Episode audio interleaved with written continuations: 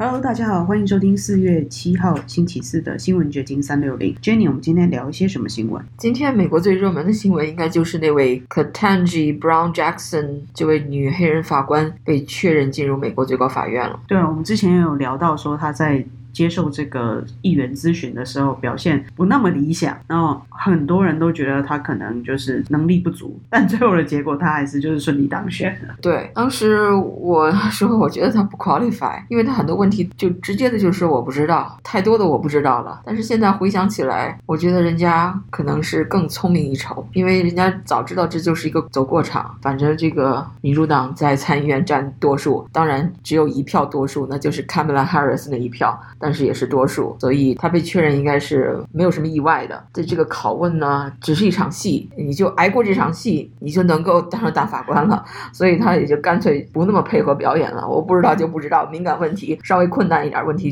我就是不想回答。可是这真的让我看到了这个怎么讲？美国议院制度的一个僵化，还有它的不执行。哎，因为共和党甚至还有三个人跑票，就是去支持了他。对，一个是那个罗姆尼，大家都知道他曾经跟那个谁竞选过总统，奥巴马第一次跟奥巴马竞选总统的那位。然后就是 Collins，也是一个经常上镜的一个女共和党议员啊，还有另外一个女议员。这三个人都是经常背叛共和党。不按党派路线投票的，我就觉得那好像这些议员们，他们本身也不去思考这个大法官的严肃性，还有这个职位的重要，蛮让我心灰意冷吧，可以这么形容。可能他们知道一些我们不知道的内幕吧，或者他们本身就是已经内定了，或者有一些政治交易，所以如此投票了。是的，其实，在所有的两党政治里面，其实这个党派路线永远都可能会大于国家立法真正的这个现实考量态度。就是两党利益会大于国家利益。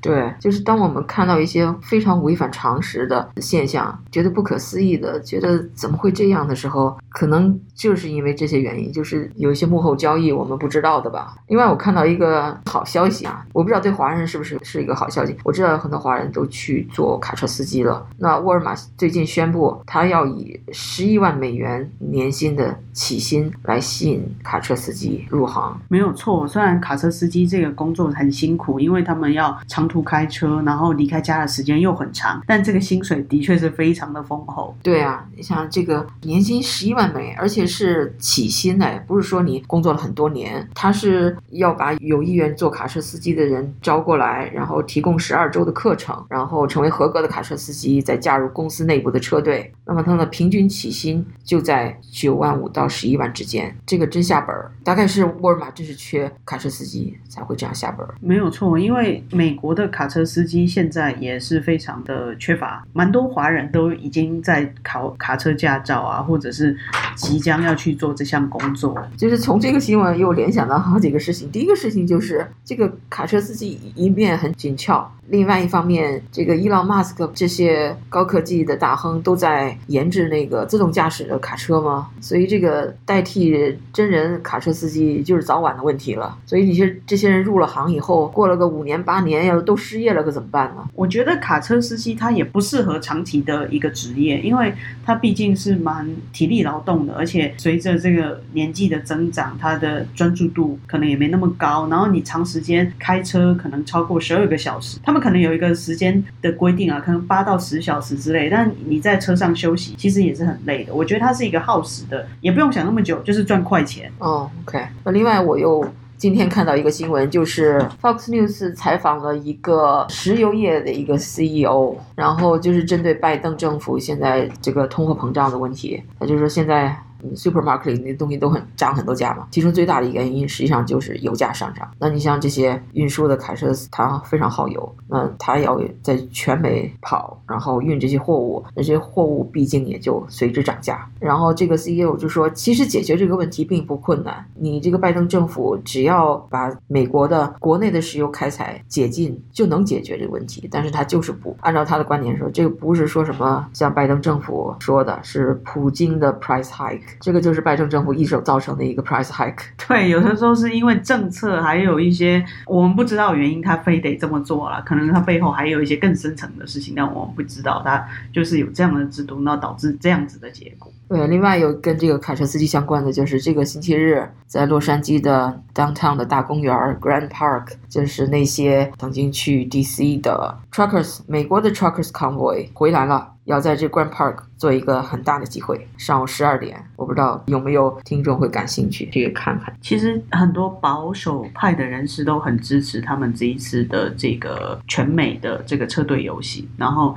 也都在关注这个新闻。但是呢，主流媒体几乎不报道，没有太多人去追踪啊发酵。但是在民间的确是有很多支持的声音。是。他们这个车队主要就是反对疫苗令，就是反对口罩令、疫苗令这些所有的跟疫情相关的以疫情为借口的禁令。他们认为这是在侵蚀我们公民的自由。然后参加这次集会的有很多保守派或者自由派的名嘴。这个自由派不是左派的那个自由派，而是有 liberal 思潮的，就是比那个共和党的那个小政府还要小政府的那么一种思潮。就是你政府不要管我，但是他还不至于到无政府主义。所以就是在共和党的小政府和无政府主义之间的那么一群人，再小的一群，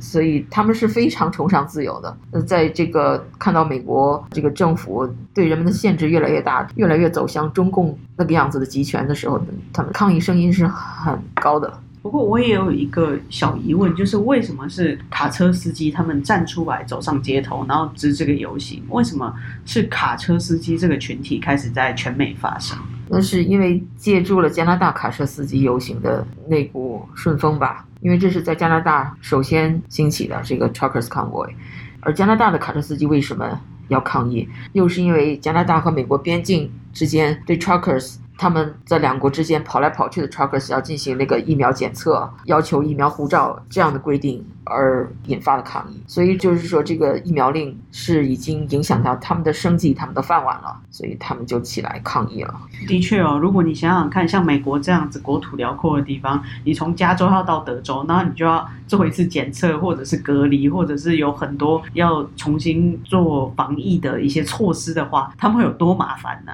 对，另外这个 truckers。我觉得他们之所以有这种心态，知道起来捍卫自己的自由权利，可能也跟自媒体的影响有一定关系。我们以前就谈到过了，像 Joe Rogan 这样的所谓英语世界的最最大的网红，他的自媒体在十几年前开始做的时候，一直到现在，他的最大的听众实际上就是 truckers，因为这些卡车司机在长途旅途的时候，他就喜欢听那个 podcast，他甚至不一定要看视频，但是他要听那个声音，听这个 Joe Rogan 去 interview 各种各。样样的人，然后一聊就是两三个小时，甚至五六个小时，他们却听得津津有味。而 Joe Rogan 他又不像主流的媒体一样，他有一个固定的什么 narrative，他就是要灌输一个什么样他的观念。他不，他只是出于好奇心，他跟各行各业的精英去聊天，去想探索，就是对知识的一种渴求吧。所以他吸引了很多的听众，很多的 followers。我觉得蛮有道理的。而且我小时候看那个电影啊，都会觉得美。国的这个公路啊，卡车司机他们是一群很特别的人，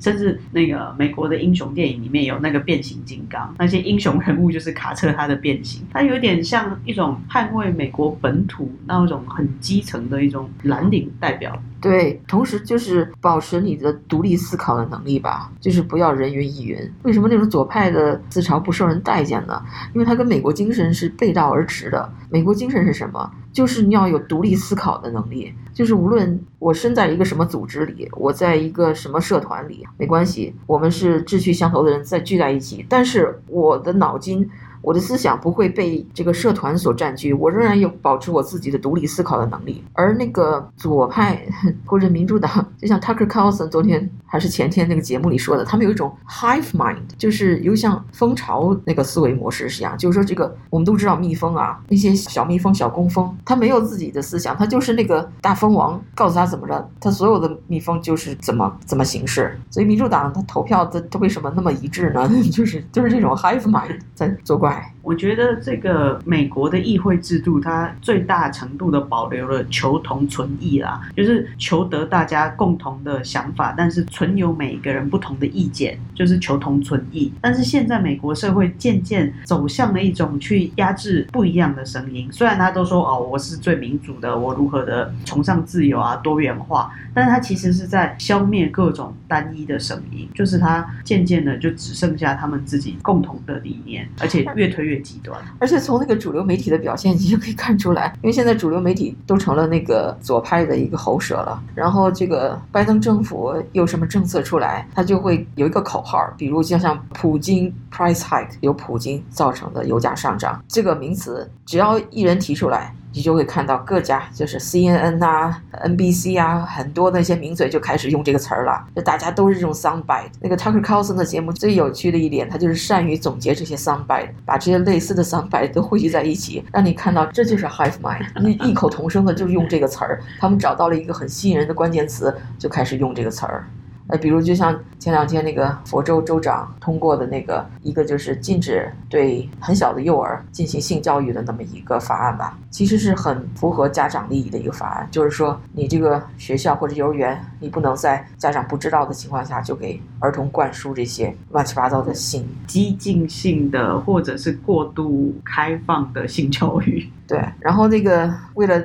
抹黑这个法案呢，这个左派就编出了这么一个 keyword，就是 "Don't say gay bill"，说这个 bill 就是不要 say gay，就不要说 gay 这个词儿，就是把这个 bill 就和 LGBTQ 这个同性恋群体就对立起来了。实际上根本就是就不存在这么强烈的对抗性，就是其实这个矛盾没有那么大。但他就是把它挑动起来，他灌了一个假的那个概念灌输给人，那那有很多就是同情同性恋或者他本身是同性恋这一族的，一听了这个，他立刻就反感了嘛，然后就污名化，就给人家。突然记得市议会甚至还通过了一项法案，说通过了吗？我以为只是提案呢。有可能是提案吧，嗯，就是说这个洛杉矶市的那个师傅雇员不能去佛州旅行，对我看到就因为这个 bill，就是公务人员不得赴佛州还有德州旅行。就是这两周，因为是出了名的保守派的州，有公务人员不准去。那我我第一个想到是不能公务出差，那我私人出差行不行呢？假设我今天是一个公务员、公职人员，我不知道这公职人员包含哪一些啊？假设我是一个警察，那我我也是公职人员，那我不能去德州执行公务，但我个人想要去德州度假，可以吗？我可以去佛州玩